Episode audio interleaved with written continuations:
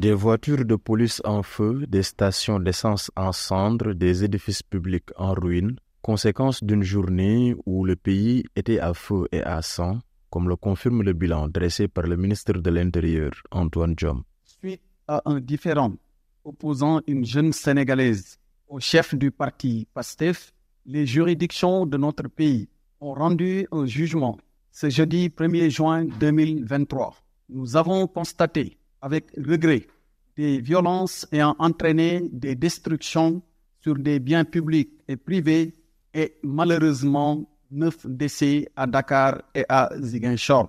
En réaction à ce soulèvement populaire, le gouvernement a pris des mesures radicales en coupant d'abord le signal de la télévision Walfadjri. Le ministre de l'Intérieur a également confirmé la censure d'Internet avant de lancer un avertissement aux médias. Ayant constaté sur les réseaux sociaux la diffusion de messages et subversifs, l'État du Sénégal a décidé de suspendre temporairement l'usage de certaines applications digitales par lesquelles se font des appels à la violence et à la haine. Nous rappelons aux médias l'importance de respecter le code de la presse qui permet à l'autorité administrative de prévenir ou de faire cesser toute plainte à la sûreté de l'État, à l'intégrité du territoire national ou tout cas d'incitation à la haine.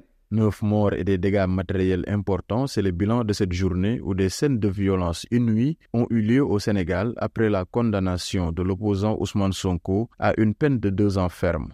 L'université Cheikh Anta de Dakar a été le point de départ des manifestations qui se sont ensuite propagées dans la capitale et dans plusieurs localités du pays. De violents affrontements ont eu lieu entre les forces de l'ordre et des jeunes déterminés qui disent combattre pour la sauvegarde de la démocratie sénégalaise.